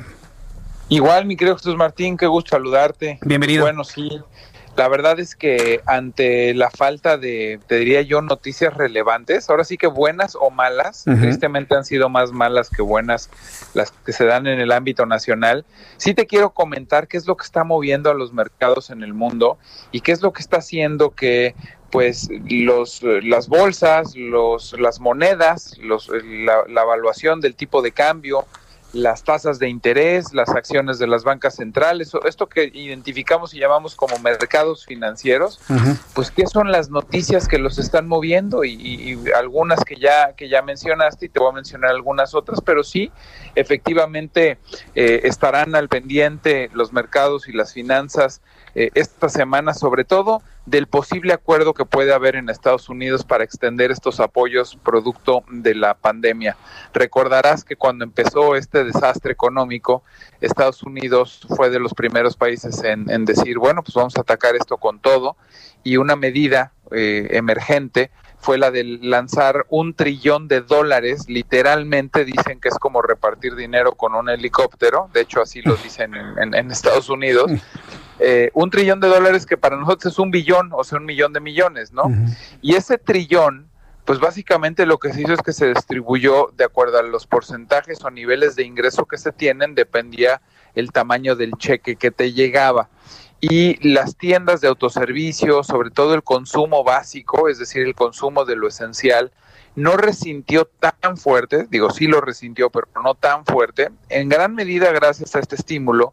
Y fíjate que pues esta gente que sigue sin empleo, porque hay que recordar que en la pandemia se perdieron 30 millones de empleo y solo se han recuperado algo así como 5 o 6 máximo desde que se empezó a de nuevo a reactivar la economía, pues bueno, este se está acabando ese dinero y ya empiezan a resentirlo los números, las cadenas departamentales, las cadenas de autoservicio y pues evidentemente en primer lugar más que nadie pues las familias que no tienen que no tienen trabajo y que no tienen dinero a pesar de que muchos de ellos tienen seguro por beneficio de, de desempleo, ¿no? Entonces, este pleito entre demócratas y republicanos sigue, ojalá pueda haber un acuerdo. Evidentemente aquí ya entra en juego muchísima política, tienen elección en puerta ahora en noviembre y bueno, pues el estira y afloja está muy bueno. El otro tema que te comentaba, y ya, ya hacías tu alusión a él, es China y Estados Unidos, pues que, mira, desde un principio la guerra yo creo que ha sido, ha ido mucho más allá de una guerra comercial y de una guerra de impuestos, una guerra de aranceles.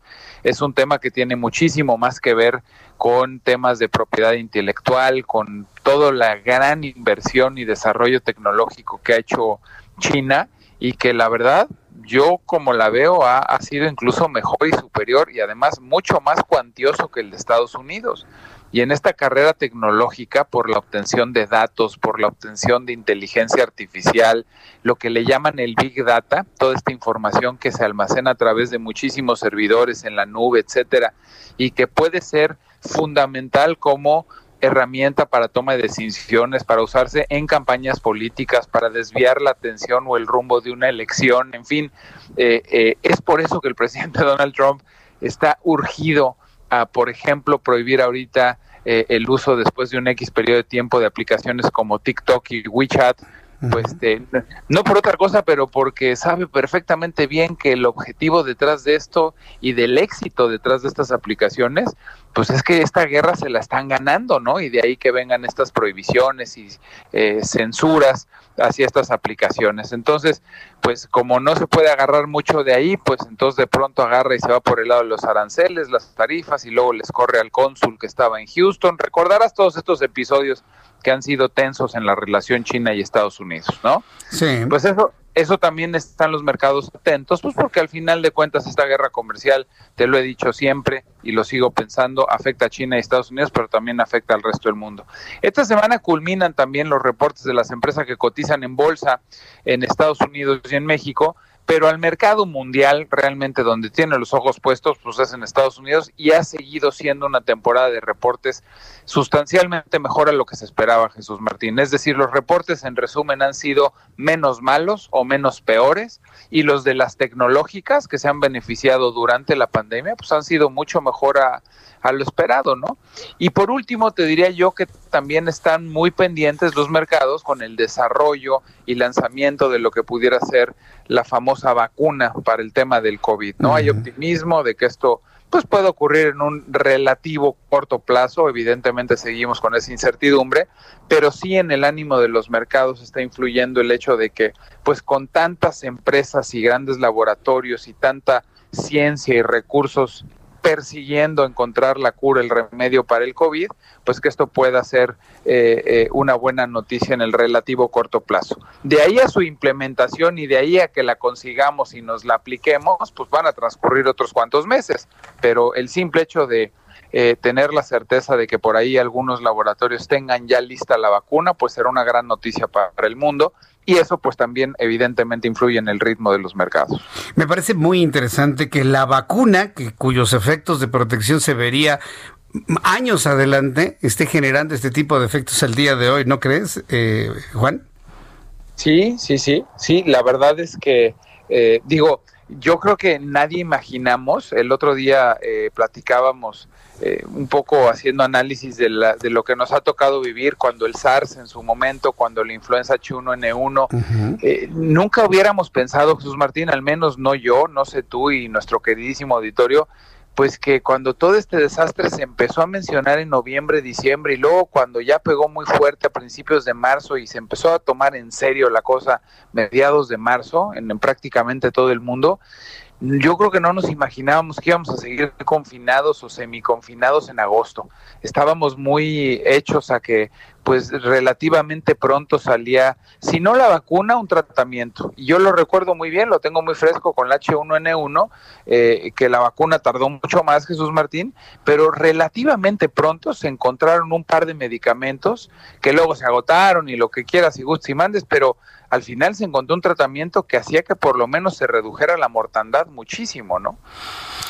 Pues sí, Juan, pues esperemos que estas tendencias eh, favorables con lo de la vacuna pues se mantengan, porque mientras se tarde la vacuna, esto finalmente se va, se va a revertir. Oye, compártenos tu cuenta de Twitter, Juan, para que el público te siga en tu cuenta, eh, todos los días escuche tus reflexiones, tu información todos los días, pero sobre todo quien tenga dudas sobre inversiones, pues puede hacerte también una consulta. Por supuesto, mi querido Jesús Martín, en arroba Juan S. Musi, arroba Juan S. Musi. Es, es un gusto para mí de veras poder ayudar a la gente, darles consejos, darles opiniones en torno pues a dudas que tienen que ver con la economía y no tienen que ser dudas este, ni rebuscadas ni complejas, se valen las preguntas que sean relacionadas con el mundo del dinero y pues cada vez son más las gentes que gracias a tu a tu pues a tu eh, inclusión en, como, como yo parte de tu equipo me, me, permite tener este acercamiento con la gente y encantado de poder ayudar, pues porque a veces, híjole, no somos especialistas y tomamos decisiones un tanto cuanto precipitadas o de pronto por ahí nos pueden ver la cara engañándonos, sobre todo en materia de inversión, así como en todo, está lleno de charlatanes, entonces también mucho cuidado porque pues todo lo que brilla no es oro. ¿no? De acuerdo. Qué, qué, qué, bueno que haces esas advertencias. Lamentablemente todo eso está lleno de charlatanes. Mi querido Juan, te envío un fuerte abrazo como siempre. Es un lujo tenerte aquí en nuestro programa de noticias. Igualmente, mi querido Jesús Martín, un fuerte abrazo y seguimos comentando en la semana. Gracias. la pases muy bien, gracias. Juan Musi, escríbale Juan S. Musi en Twitter, arroba Juan S. Musi en Twitter. Ya me llegaron los números de COVID-19, mucha atención, ya tenemos las cifras, los números de mexicanos contagiados y de mexicanos fallecidos, y lo subrayo porque no, no, quiere el presidente que lo digamos. ¿Cómo que no lo vamos a decir? Pues, ¿Qué son? No son marcianos, presidente. Sí, estamos hablando de que ya casi llegamos a los 60 mil. ¿Y qué cree?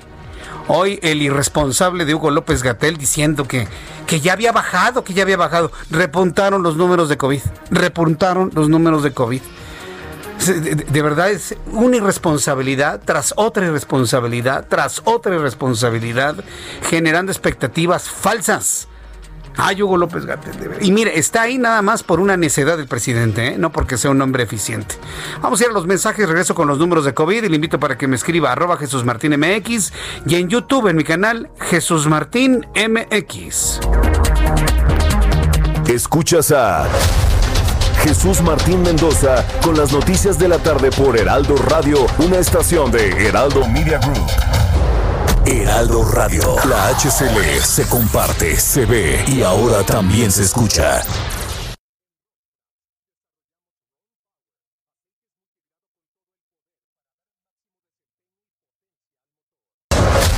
Escucha las noticias de la tarde con Jesús Martín Mendoza. Regresamos.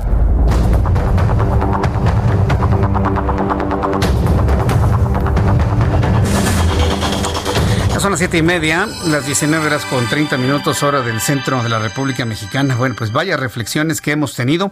Eh, voy a manejar los, los eh, números de COVID. Manténgase aquí conmigo en unos instantes más. Necesito un poco de tiempo para poderlos platicar. Porque antes tengo en la línea telefónica y me da mucho gusto saludar a Mario Escobedo Cariñán.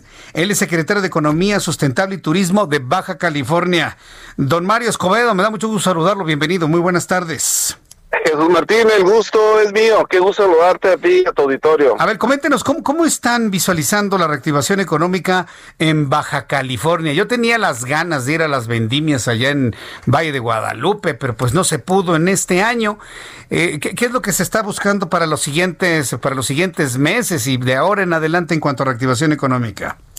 Pues mira, este, venimos reactivando a los diferentes sectores con base en lo que es esencial para el estado de Baja California y para sus eh, municipios, Jesús Martín, respetando el caso de la manufactura, por ejemplo, formamos parte de la cadena de valor regional y por regional me refiero a México, Estados Unidos, eh, Canadá. Entonces hemos estado reactivando, hemos reactivado más de 280 manufactureras que el sector manufacturero, el sector maquilador en Baja California nos representan 400 mil empleos, ¿no?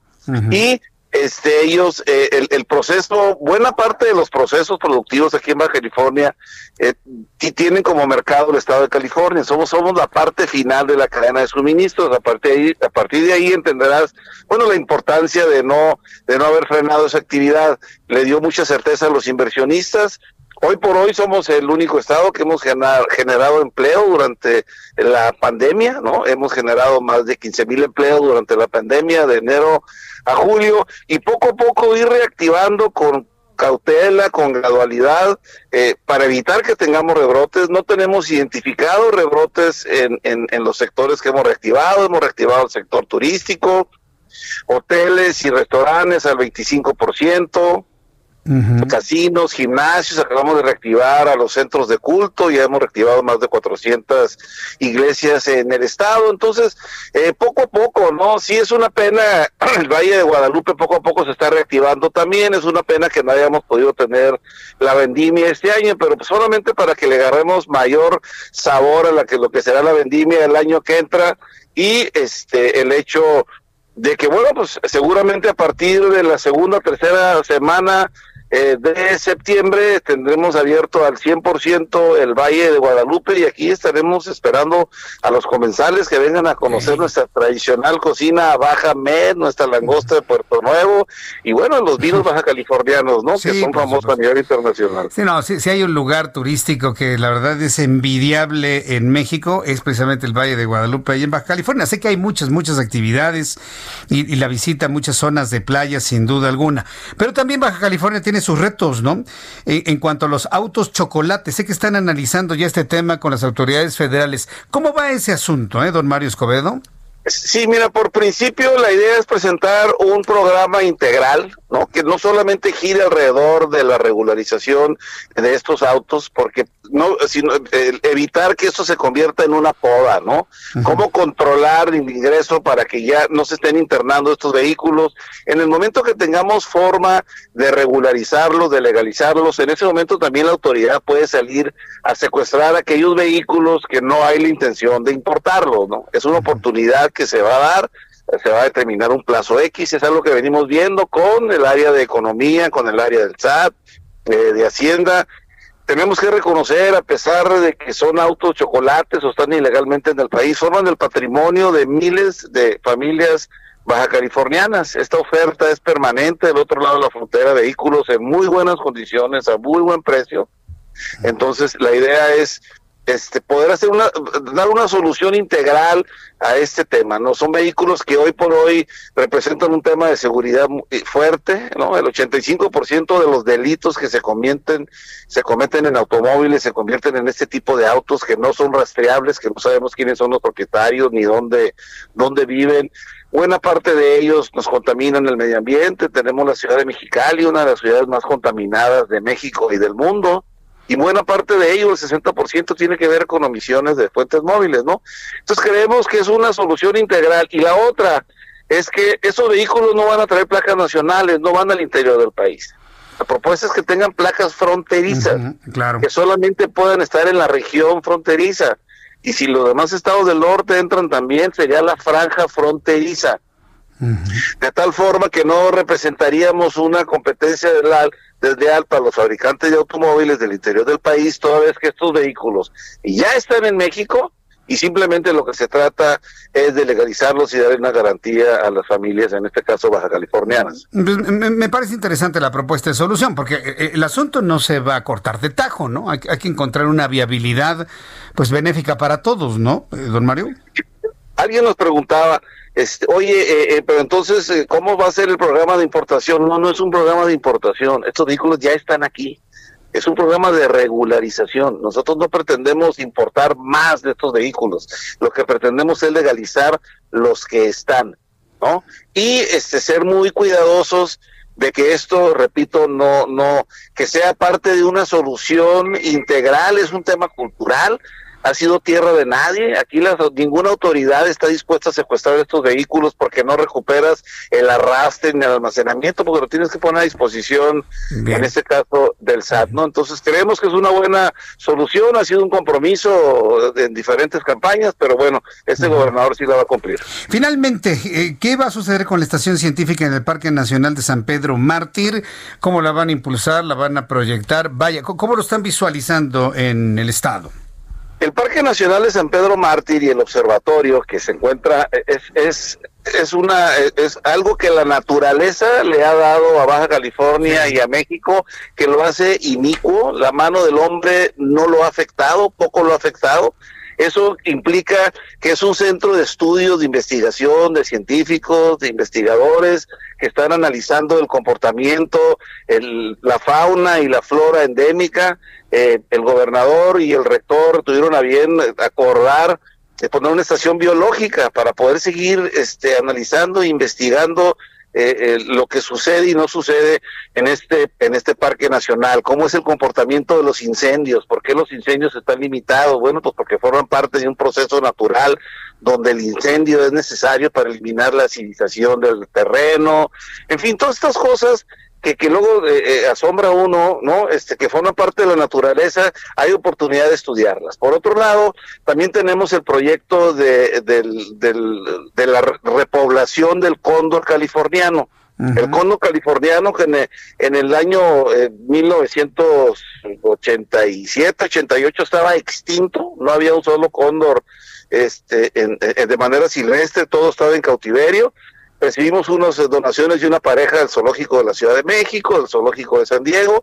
Hoy por hoy tenemos 43 cóndores, ¿no? Que están este, haciendo su vuelo precioso por los por los cielos de la, de la Sierra de San Pedro Mártir. Ahí tenemos a Juan Vargas, a Catalina Porras, que son los número uno en términos de conocimiento del comportamiento y de la investigación de lo que es el cóndor californiano, ¿no? Entonces, grandes cosas están sucediendo a 2.800 metros de altura en la Sierra de San Pedro Mártir y bueno, hay un compromiso de seguir eh, promoviendo el turismo. El año pasado recibimos entre 12 y 13 mil visitantes, creo que eso se puede eh, aumentar de una manera considerable, ¿no? Sí, pues ustedes tienen una, una, enorme ventaja de una enorme discusión que se ha dado en el mundo. El derecho a los cielos oscuros, seguramente usted ha escuchado sobre este asunto. Y el Parque Nacional San Pedro Mártir garantiza el derecho humano a un cielo sin iluminación de las grandes ciudades. Y eso en sí mismo puede ser un gran atractivo turístico, ¿eh? pero enorme. ¿eh? Y, y, que usted me diga en los siguientes años que llegaron no 12 mil visitantes, sino 500 mil, 600 mil precisamente para disfrutar de eso que en pocos lugares del planeta ya podemos disfrutar. Se va a escuchar raro lo que te voy a decir, pero le pareciera que no necesitas ver a través del telescopio para gozar la inmensidad del cielo, un cielo estrellado que no estamos acostumbrados a verlo, porque bueno, vivimos en ciudades que tienen nubes, que tienen contaminación. Es impresionante estar en la Sierra de San Pedro Madrid viendo el firmamento y las miles y miles de estrellas. Es eh, precioso, la verdad. ¿eh? Bien, pues eh, ojalá exista la oportunidad para darnos un tour por ahí, nada más que el COVID lo permita y el semáforo epidemiológico lo permita. Y yo le quiero agradecer mucho, don Mario Escobedo, el que ha tomado esta llamada telefónica en esta oportunidad aquí en el Heraldo Radio. Muchas gracias. Jesús Martín, gracias a, ti. Por acá te esperamos en Baja California. Dios mediante, ya andaremos. Gracias. Hasta pronto. Que le vaya muy bien. Es eh, Mario Escobedo, secretario de Economía Sustentable y Turismo de Baja California. Eh, yo le invito a que usted revise cualquiera de los servicios de, de mapas en su teléfono celular, ya sea que tenga Google Maps o que tenga eh, Street o que tenga, bueno, el mapa que usted tenga, Google Earth, que por cierto es una aplicación preciosa la de Google Earth, y explórese el Parque Nacional, el Parque Nacional San Pedro Mártir en Baja California. No, no, no, es verdaderamente precioso. Se va a encontrar una gran cantidad de fotografías que los usuarios han subido para antojarse el ir a esta zona. Ya nada más que el COVID nos lo permita, a ver si en julio, agosto del año que entra nos vamos a las vendimias, ¿no, Orlando? Allá en el Valle de Guadalupe. No, no, no, no. Es, hay, unas eh, vinícolas muy mexicanas, muy importantes. Por ejemplo, Adobe Guadalupe tiene, tiene unos servicios de, de hospedaje muy bonito, ¿no? hospedaje boutique son, no son más de 10 habitaciones, son como 7 nada más. Y ahí le, ofrecen absolutamente de todo y estar presente en la, en, la vendimia. Hay otros, otros complejos que también le ofrecen lo mismo. No sé si Cheto tenga hospedaje, pero hay mucho hospedaje en la zona de Valle de Guadalupe, que por cierto en los últimos años ha carecido y ha padecido de la falta de agua, ¿eh? por cierto. Otro, otro asunto que ya habremos de platicar con nuestros amigos de Baja California en la siguiente oportunidad. Bien, cuando el reloj marca las 7 con 41, las 19 horas con 41 minutos hora del centro de la República Mexicana, me da un enorme gusto saludar a Raimundo Sánchez Patlán, subdirector editorial del Heraldo de México. Mi querido Ray, qué gusto saludarte como todos los martes, bienvenido. Pues Martín, un abrazo a ti y a todo el auditorio. Es un gustazo estar contigo aquí en esta tarde. ¿De qué nos vas a contar el día de hoy? ¿De qué nos vas a platicar? ¿Y qué escribiste, mi querido Ray? Pues fíjate, fíjate Jesús Martín, te voy a contar una historia. Esta historia ocurrió el 24 de septiembre de 2019. Eh, un joven de nombre Arturo Tapia Lugo entró enfurecido a una tienda es donde venden fundas de celulares y todos estos artefactos, y pues discutió con tres mujeres que estaban atendiendo ahí, hasta que pues en un arrebato de ira, pues propina un derechazo en el rostro a una de las empleadas. Eh, esto fue en la estación Tlalnepantla del tren suburbano.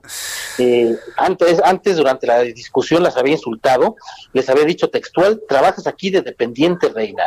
Seguro apenas tienes la prepa, eres una P al mejor postor. Eh, de estos hechos, una empleada del lugar, que fue la que una de las que presenció este ataque, contó que vino una persona, supuestamente un cliente, a agredirnos, un machista que empezó a decir que qué bueno que nos mataban, que qué bueno que nos violaban, que qué bueno que existían tantos feminicidios. Agarró a mi compañera y la golpeó porque vio que lo estaba grabando. Esta agresión, Jesús Martín, amigos del auditorio, quedó pues este como testimonio en un video eh, que está, ahí lo pueden encontrar en, la, en las redes sociales, y pues se generó una gran indignación en ese entonces. Eh, y sobre estos hechos, la Fiscalía Mexicana se abrió una carpeta de investigación. Eh, esto fue, reitero, el 24 de septiembre del 2019. Estamos a casi un año de que haya ocurrido esto y ya hay noticias sobre este dichoso Arturo Tapia, eh, ¿Y cuáles son las noticias? No, que se resolvió la investigación en su contra, no, que le aplicaron una sanción. Al contrario, Jesús Martín, la noticia es que la titular de la Comisión Nacional de Derechos Humanos, Rosario Piedra, lo nombró director de difusión de la Dirección General de Comunicación Social. ¿Cómo es posible? El, el agresor, el que golpeó, el que se fascinó porque había feminicidios, ahora es, ¿es que en la CNDH? Ah, es director de difusión de la Dirección General de Comunicación ah, Social Así, así se las gastan Jesús Martín en la era de la 4T, que encabeza el que dicen es el presidente más feminista de la historia.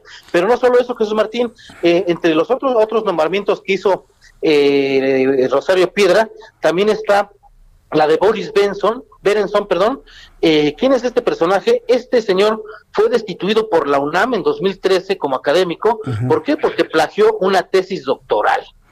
Ahí también ya, ya tiene, su, tiene su cargo en la Comisión Nacional de Derechos Humanos, es el coordinador de acciones y programas de promoción y divulgación de la comisión y pues también te cuento otro personaje que, pues, que obtuvo cargo con, con Rosario Piedra es Cristian Pérez Camacho, que es militante fundador de Morena eh, y es ahora eh, designado subdirector de seguimiento y recomendaciones. Ahí sí la autonomía pues no le interesó mucho a la, a la, a la ombudsperson, como le llaman. Y bueno, este tipo de personajes están metiéndose a la, a la Comisión Nacional de Derechos Humanos que debería ser autónoma y pues por supuesto eh, pues no dar cabida a este tipo de personajes, Jesús Martín. Oye, ¿quién le puede poner un alto a la señora Piedra? Porque mira, yo, yo no sé si así se las gasta o es el resultado de una profunda ignorancia del pasado de la gente. ¿Quién le puede poner un alto a una, a una ombudsperson tan independiente, entre comillas? ¿Quién? ¿El Senado? ¿El Poder Judicial? ¿Nos manifestamos todos en la CNDH para que la destituyan? ¿Qué, qué, hacemos ahí? Yo, creo que aquí el, alto se lo tendríamos que poner los ciudadanos, porque en esta era de la 4T pues vamos de barbaridad tras barbaridad, no creo que haya en la 4T alguien que le pueda poner un alto, pero sí la fuerza ciudadana eh, que se ha demostrado eh, es este efectiva. Eh, por ejemplo, a este Boris Berenson que te mencionaba, el, que plagia, su tesis doctoral, él lo quisieron incorporar al CONACIT, al de Marilena, esta... Álvarez Huilla. Álvarez Huilla, pero se dio a conocer su pasado y pues para afuera, señor, aquí no entra. Fue por una denuncia ciudadana y yo creo que las denuncias ciudadanas son la mejor opción para poder ponerle un alto no, a los europeos, sino la entrada de estos personajes y pues ella va, que vaya aprendiendo pues a cuidar más a sus a sus colaboradores, Jesús Martín. Ay, la señora Piedra, a veces, yo, yo a veces pienso que ni siquiera se entera de estas cosas, la, veo a veces tan disminuida, tan ausente, tan no presente, que posiblemente ni ella intervino, ¿no? Pero que sepa la señora Piedra que tiene a dos pillos y a un militante de Morena dentro de la CNDH. Qué Como yo lo llamo, tiene a un machín a un plagiario y a un militante de Morena. Fíjate que cuando leí el título de tu columna, ah, porque le quiero decir a usted, amigo Redescucha, no se pierda Raimundo Sánchez Patlán todos los martes con su periscopio. Y ahí nos tiene más detalles de un machín y un plagiario. Dije, ¿de quién nos va? ¿Y quién es el machín? Ahora ya te entiendo todo, mi querido Ray. Qué historia ¿eh? nos has traído el día de hoy. Así es, José Martín. Pues bueno, indignante que, que en vez de sancionar a este golpeador de mujeres, pues lo premiaron con un cargo en la Comisión Nacional de Derechos Humanos. A ver si alguno de los doctores que están en la conferencia matutina, y lo digo como con sorna, ¿eh?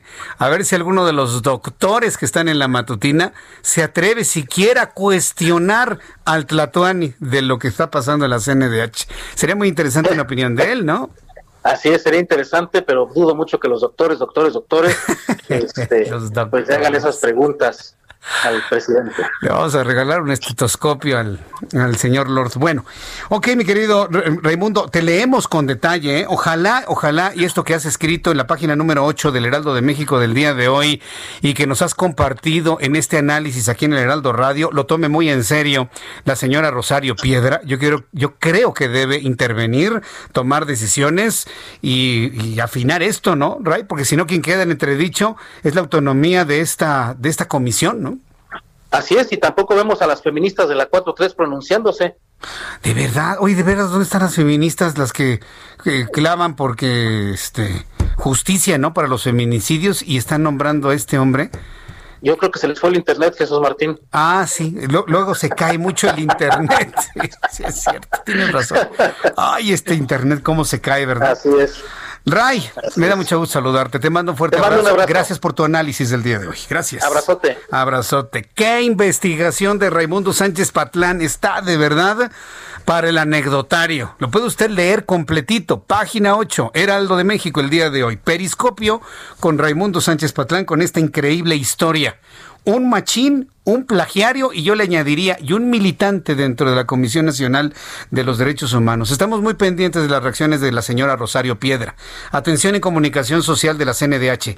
¿Es urgente una reacción de la señora Piedra o de la institución de manera clara? Si estos individuos los han corrido de otros lados, yo no veo el por qué deban estar metidos en una institución que debería ser independiente. Ya de por sí el concepto, la conceptualización de los derechos humanos en México tiene tantos problemas como para ahora tener a un femini bueno, a un intento de feminicida o golpeador de mujeres, a un inepto plagiario de doctorados y a un integrante de Morena dentro de la CNDH. Es inaudito y por supuesto es inaceptable. Son las son las 7.49, las 7.49. Vamos con los datos de COVID. Vamos con los datos de COVID. ¿Ya está listo? ¿Ya tiene usted su, su libreta? ¿Ya tiene usted eh, su documento en el cual está usted ingresando todos los datos de COVID? Hay personas que llevan la contabilización todos los días y le comparto en estos momentos los datos que no le gusta escuchar al presidente López Obrador. Ah, porque quiere que seamos solidarios y no dar estos datos, pero bueno.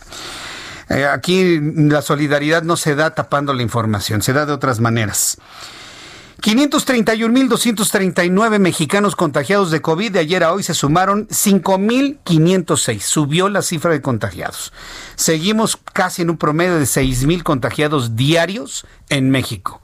Que no nos vengan con el cuento de que ya hay claros indicios de una disminución. Eso es una mentira, señor Gatel. Una mentira redonda, completamente redonda. Número de mexicanos fallecidos en México. Al día de hoy, 57.774 mexicanos, mexicanos fallecidos. 57.774 mexicanos fallecidos. Esto significa que al menos hay como unas 50.000 familias, un poquito menos, enlutadas por la muerte de sus familiares. ¿Por, ¿Por, qué menos? Porque hay familias donde han perdido 3, 4, 5, 10 integrantes. Entonces, poco, poquito, eh, entre 50, 49 mil, 50 mil familias de luto en México. Han fallecido de ayer a hoy 751 mexicanos. Bueno, se han sumado a la lista. Recordemos que no es precisamente el número exacto. Pueden ser más, inclusive. El propio López Gatel lo ha dicho. Con estos datos le informo que el índice de letalidad, el índice de letalidad del virus en México, se mantiene en 10.87%. 10.87% el índice de letalidad en México con estos datos. Y todavía en la mañana decía que está bajando y pum, que se va para arriba, ¿no? El dato de la Secretaría de Salud y palomeada por la Universidad John Hopkins. ¿Qué es lo que tenemos que hacer ante esta realidad? De verdad se lo digo, ignorar esas mentiras que nos dicen en la tarde o en las mañanas y tomar en nuestras manos la responsabilidad de cuidarnos. Vamos cuidándonos, quedándonos en casa en la medida de lo posible. Si no se puede quedar en casa porque usted trabaja, utilice el cubrebocas, eh, trate de no tener contacto físico con otras personas. Si se siente mal, y esto me parece que es lo más responsable que usted puede hacer, si usted no se siente bien, se siente mal, empieza a toser, le duele el cuerpo, tiene dolor de espalda, tiene dolor de pecho, siente debilidad, se, siente en un mal estado de salud, pare sus actividades y consulte a su médico, hágase una prueba, no oculte sus síntomas. No le demos, por favor, no le demos la posibilidad a estas personas de que nos salgan en una conferencia que la gente menos informada y menos instruida la crea pie juntillas. No les demos esa oportunidad.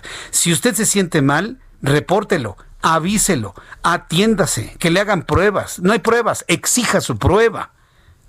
Solamente así la sociedad mexicana podrá poner verdad en este asunto, nada más. Entonces, por favor, no oculte sus síntomas. Vaya con el médico.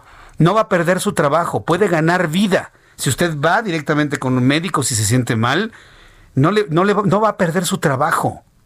Y si alguien lo corre de manera injustificada por eso, nos avisa y va usted a la Procuraduría de Defensa de los Trabajadores y buscamos a Luisa María Alcalde. Oiga, hay empresas que están corriendo a las personas que se enferman de COVID y lo hacemos. Pero por favor, cuide la vida, cuida a los suyos, cuida a sus amigos, cuida a sus compañeros de trabajo y repórtelo. ¿Qué más quisiéramos que de verdad, sin falsedades, eh, baje el índice de contagiados y de muertos en México? Eso es lo que todos queremos, pero no, de, no con mentiras, no con imprecisiones, no con asuntos de carácter político. Dos individuos que están desaconsejando el uso del cubrebocas nada más por un asunto político. Me parece que eso raya en lo criminal. Eso raya en lo criminal decir, no, no use el cubrebocas porque no es eficiente, no hay pruebas científicas cuando todo el mundo lo estamos utilizando, raya en lo criminal, de verdad se lo digo. Mejor tomemos entre, en nuestras manos la responsabilidad de utilizar el cubrebocas.